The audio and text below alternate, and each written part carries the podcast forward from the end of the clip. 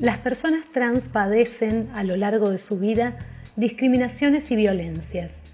Sus trayectorias laborales son parte de ese todo que enlaza lo social, lo vincular, lo político y lo personal en una sociedad que está lejos de practicar la igualdad de derechos que indican las leyes. Para visibilizar los desafíos y las injusticias a las que se enfrentan las mujeres y varones trans es que elegimos contar estas historias en sus propias voces. Hoy te presentamos a Marian Letieri, profesora de inglés y actriz. Mi nombre es Marian Letieri, tengo 33 años y mm, expresé mi género a los 11 años, con lo cual atravesé todo lo que fue el sistema educativo, finalizando, mejor dicho, la primaria y comenzando la secundaria. la rectificación sí la tengo realizada, el momento que se sancionó la ley en el 2012, yo había, sabiendo que estaba posiblemente se iba a sancionar, había hecho como todas las averiguaciones de cuál sería el, método que se iba a implementar y cuando se sancionó y se, se reglamentó, creo que al otro día fui a hacer todo. Por una cuestión de que hasta ese momento no me había impedido poder desarrollarme como persona, haberme incluido en el, pude, pude transitar el sistema eh, laboral como identidad trans, pero sí el no tener una identidad que te represente eh, tenía como, a ver, en mi caso eran como más problemas burocráticos de tener que andar explicando cuando iba a hacer un trámite o cuando me tenía que anotar en algún lado. Es como que era un momento en el cual al no tener el cambio registral tenías que abrirte y explicar toda tu vida para que entiendan por qué el DNI decía una cosa y tu, y tu presentación o tu presencia decía otra. Eh, yo creo que en ese sentido me ayudó, el, más allá de la cuestión personal, ¿no? De, del placer personal de poder tener una identidad que me represente, digo, pero también me ayudó a poder desarrollarme.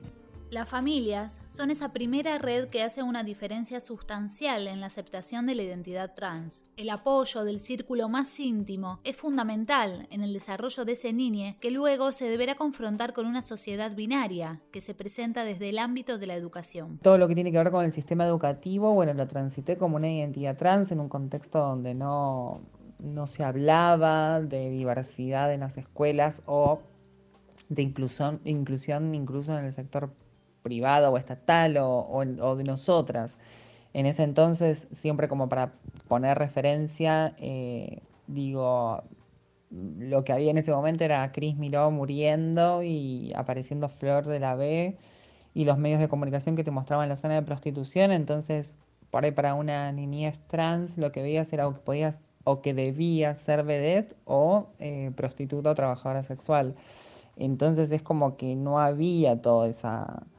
esta información que hay hoy, que, a ver, es un camino que falta, que se sigue recorriendo y que falta mucho por hacer, pero que está muchísimo más avanzado que años anteriores. Muchas personas me, me, lo han dicho como poner la palabra suerte. Para mí no sé si es suerte, pero sí debo admitir que tuve la, la, el, el grato, lo, eh, sí, bueno, la suerte o lo grato de cruzarme con personas que sin tener formación, sin entender sobre diversidad, crecieron, entendieron, eh, acompañaron como pudieron y me parece que eso es, lo que puedo destacar en el caso de, mi recorrido. Tuve la suerte de poderme haber cruzado con una familia o haber nacido en una familia que eh, no me expulsó en la niñez, una secundaria que no entendía mucho qué hacer, pero por lo menos iba identificando que, por ejemplo, llamarme por el nombre que decía el DNI me iba a, no ser grato, entonces por ahí optaba por llamarme por el apellido. Eh, o cuando empecé como a afianzar más mi nombre actual, como que se tomaron el, algunas personas, no todas, ¿eh? pero se tomaron como, como ese trabajo de decir, bueno, a ver, es el nombre que la representa y, vamos a usarlo. En muy pocos casos por ahí utilizaban los artículos femeninos que siempre hablando de adultos o de mayores, ¿no? Mis compañeros y compañeras siempre lo, utilizaron. Eh, no sé, mi nombre o los artículos que me representen. Pero por ahí la gente más grande profesores o la administración o lo que fuese. Eh, algunas personas lo utilizaban, otras trataban de evitar el artículo, otras se referían a mí con palabras neutras y otras directamente trataban de evitar eh, cualquier mención a, a, la masculinidad. Sí, por supuesto, me crucé con gente que no lo hacía y seguían um, tratándome eh, con lo que decía el DNI, no la apariencia ni lo que yo manifestaba,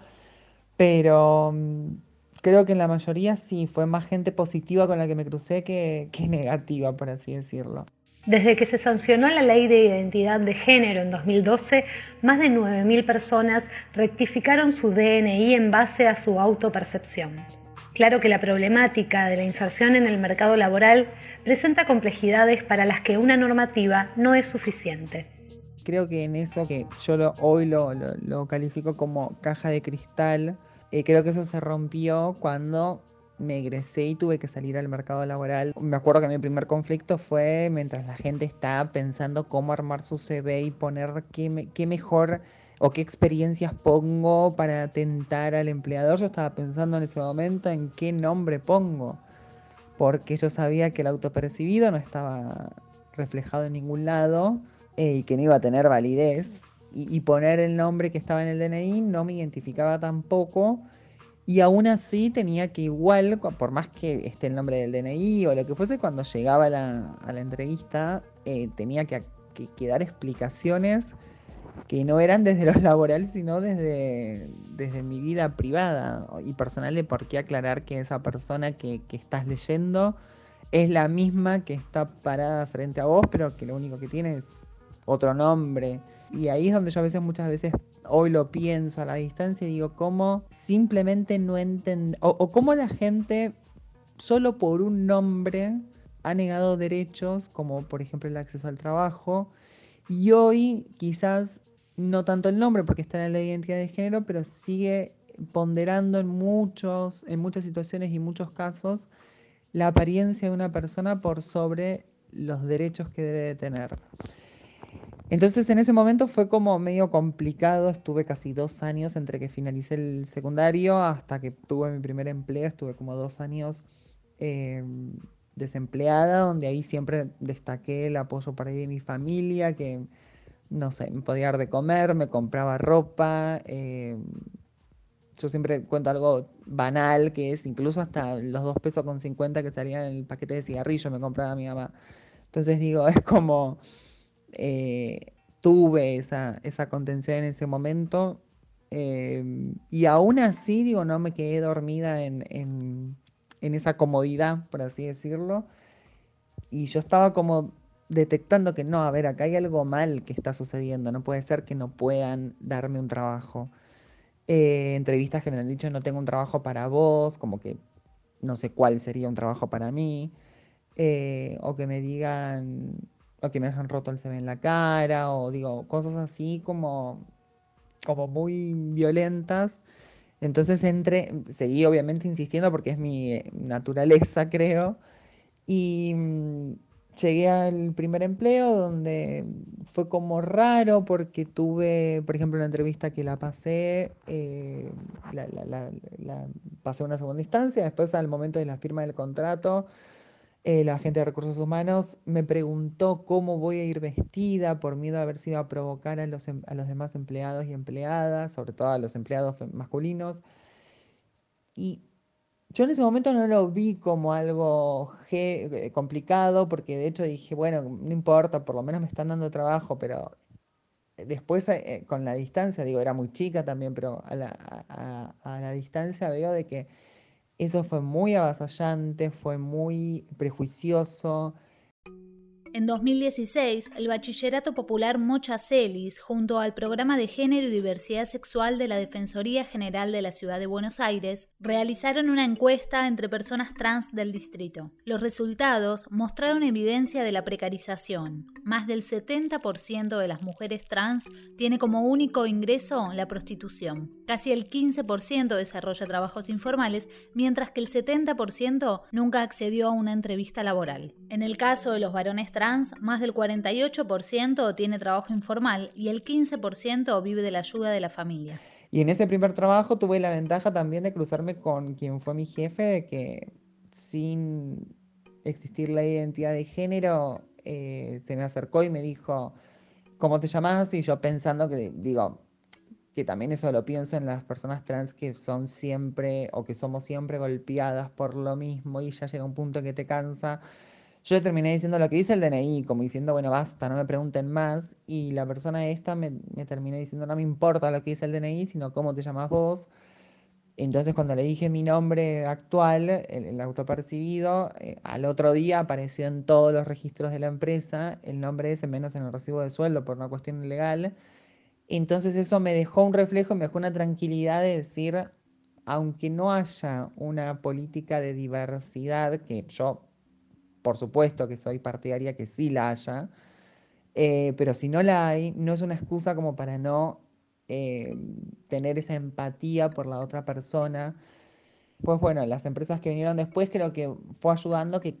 digamos, al ir teniendo de a poco cada vez más experiencia, también era un poco más fácil, eh, aunque siempre eran las mismas situaciones, se repetían año tras año, que era, bueno, digo, cuando cambiaba de trabajo, digo, se repetían, era la mirada, el que haces acá, el no entiendo cómo una persona trans está buscando un empleo formal, bueno, esas cosas iban surgiendo pero creo que cada vez era como, a la gente le hacía como más cortocircuito en su cabeza el prejuicio que estaban teniendo que estaban frente a una persona trans, pero a la vez miraban un CV que estaba eh, bastante nutrido con experiencia. Entonces era como esa cuestión de, prejuicio o mito que hay, no, bueno, las, las personas trans no sirven para el sector privado o los trabajos formales, sirven únicamente para prostitutas o eh, trabajadoras sexuales, de golpe todo eso se iba como rompiendo y se armaba como un cortocircuito en la mente de la gente hasta que creo que en cierto punto decían, bueno, ya, eh, vamos a contratarla, no importa.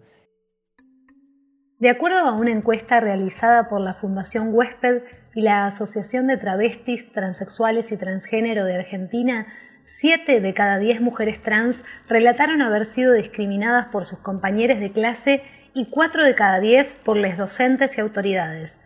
Además, más de la mitad de las trans mayores de 18 años no terminaron el secundario. El acceso a la educación formal como paso ineludible para obtener mejores condiciones de empleo es un desafío que también toma forma con la autogestión. Mi último trabajo en el sector privado también coincide en que empecé a trabajar en la mocha. Yo no conocía el espacio, me llega la propuesta por un cambio que estaba viendo en la, en la escuela de docentes. La parte de dirección quería como en ese recambio convocar a docentes que sean trans, entonces era como ponerse un poco al hombro el salir a buscar personas trans y bueno, me llega la propuesta, yo sinceramente mucho no entendía qué era, digo, al haber tenido mi recorrido en una escuela pública eh, de, de, Cava y al haber desarrollado, no sé, mi, mi, vida dentro de todo lo más que el, o sea, lo más parecido a lo que, a lo que pide el sistema, no entendía por qué tenía que haber una escuela para personas trans. Eh, entonces creo que un poco me, dio como la curiosidad. Digo, yo había estudiado, entre todo lo que fue mi recorrido académico, había estudiado el profesorado de inglés. Y digo, ay, no sé, ¿qué, qué hago? ¿Me meto? ¿No me meto? Bueno, sí, y me metí y sin entender cuál era el trabajo que hacía la mocha, digo, que es más allá del educativo. Entonces, bueno, de a poco empecé involucrándome y bueno, hoy terminé siendo la profesora de inglés, soy parte del equipo de coordinación, la preceptora y la tesorera de la Asociación Civil, así que creo que me involucré demasiado. Eh, pero bueno, nada, tiene que ver un poco con, cuando llego a la mocha, incluso a mí como identidad trans me enseñó muchas realidades que yo antes tenía este concepto y, yo siempre lo, digo sin ninguna vergüenza porque eh, demuestra que una puede entender y cambiar, pero como identidad trans yo decía, ¿cómo puede ser que las personas trans no terminen de estudiar si yo pude terminar? Entonces, en ese momento que por ahí era chica y no veía más allá de, mi ombligo, eh, cuando empiezo a conocer otras historias y empiezo a conocer otras realidades, empiezo a darme cuenta que también depende el recorrido de cada persona y lo que vivió cada persona. Entonces, en ese sentido, me pareció que el trabajo que hace la mocha, acompañamiento para la terminalidad educativa, me pareció súper amoroso, gratificante y, la verdad que, no utópico que hace, digo, porque no es una, un ideal que se quiere alcanzar, sino es algo que se logra hacer y que hay, hay incluso hay resultados positivos. Y bueno, y de a poco creo que me fui involucrando más en todo lo que tiene que ver la causa social y bueno, ahí me fui del sector privado y empecé a trabajar en diferentes proyectos e iniciativas que tenían que ver con la temática y por eso también me sumo a Contrata Trans, que eh, en el 2016 yo estaba como liderando el, el, área de inserción laboral dentro de la escuela también. Así que viene la propuesta de Contrata Trans por parte de la ONG Impacto Digital que eh, busca problemáticas sociales para solucionarlas a través de la tecnología. Estaba pensando en la problemática que hay con la empleabilidad de personas travesti trans se acercó para un primer diagnóstico a la mocha y bueno, ahí empezamos a articular y formamos una alianza y eh, actualmente estoy liderando el proyecto Contrata Trans, que lo que busca es la inserción laboral en el sector privado de las personas trans, travestis y no binarias. En sus comienzos fue el sector privado, pero hoy es cualquier tipo de inserción, tanto el privado como el estatal. Para eso fuertemente trabaja con eh, la población trans, para ir fomentando, motivando y generando esa cuestión de que históricamente te hacen creer que no servís para eso, em, empezar a entender en lo personal que hay un montón de cosas que uno puede dar, aunque no hayamos tenido recorrido. Y después está el acompañamiento fuerte de lo que es eh, las empresas para todo lo que tiene que ver transformar toda la estructura en una estructura más diversa, más inclusiva. También damos capacitaciones y talleres y básicamente funcionamos como una bolsa de empleo invertida, es decir, la empresa no publica sus búsquedas, sino que eh, la empresa va a esa bolsa porque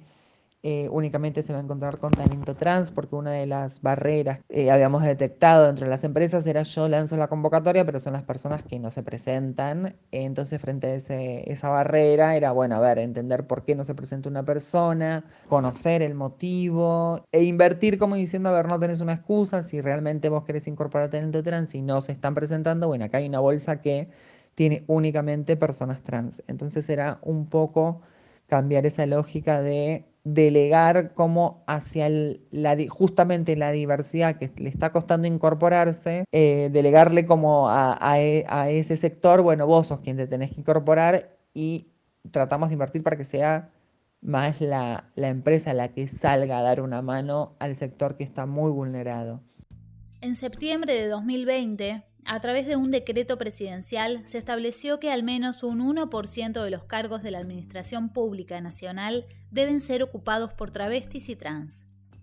Esta medida tuvo su antecedente en el año 2015 con la ley de cupo laboral travesti trans Diana Zacayán en la provincia de Buenos Aires, una reparación necesaria que abre el camino hacia el debate de una ley integral trans que busca garantizar la inclusión social y los derechos en igualdad de condiciones para todas las personas trans. Con respecto a lo que es el cupo, por supuesto que estoy de acuerdo, me parece que es una gran iniciativa, un, gran puntapié más que iniciativa. Sí aclaro siempre de que no es para todo el sector privado, es el 1% dentro del Poder Ejecutivo, por eso de hecho el Senado tuvo que sacar otro decreto que lo habilite, pero eh, se sigue buscando la ley porque justamente no es para todo el aparato estatal, digo, los municipios lo pueden aplicar o no, no es obligatorio. Yo considero que la ley es fundamental porque se necesita algo más integral, porque desde que salió el decreto, por ejemplo,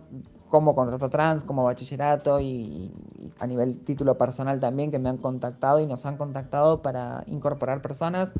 generalmente tienen que tener un alto nivel o un nivel específico de herramientas que no es la realidad de la población eh, travesti trans en su mayoría. La problemática estructural que tiene la gran mayoría, que hay un 70% en Argentina que tiene como único ingreso el trabajo sexual a la prostitución, no en todos los casos el decreto, así como es, digo, lo va a solucionar. Entonces por eso se sigue eh, intentando que sea una ley, donde es una ley un poco más integral, se habla incluso de un porcentaje un poco más elevado, se habla también de cómo generar herramientas para que también la persona que no tuvo ese recorrido y no tuvo la posibilidad de capacitarse o de tener un recorrido académico o de estudio, lo que fuese, lo pueda tener a la par de que se está realizando la inserción. También hay, un, hay siete proyectos de ley, pero hay uno en particular que involucra también el sector privado, no queda solamente en la obligación estatal, sino en algo más como social y obviamente en lo que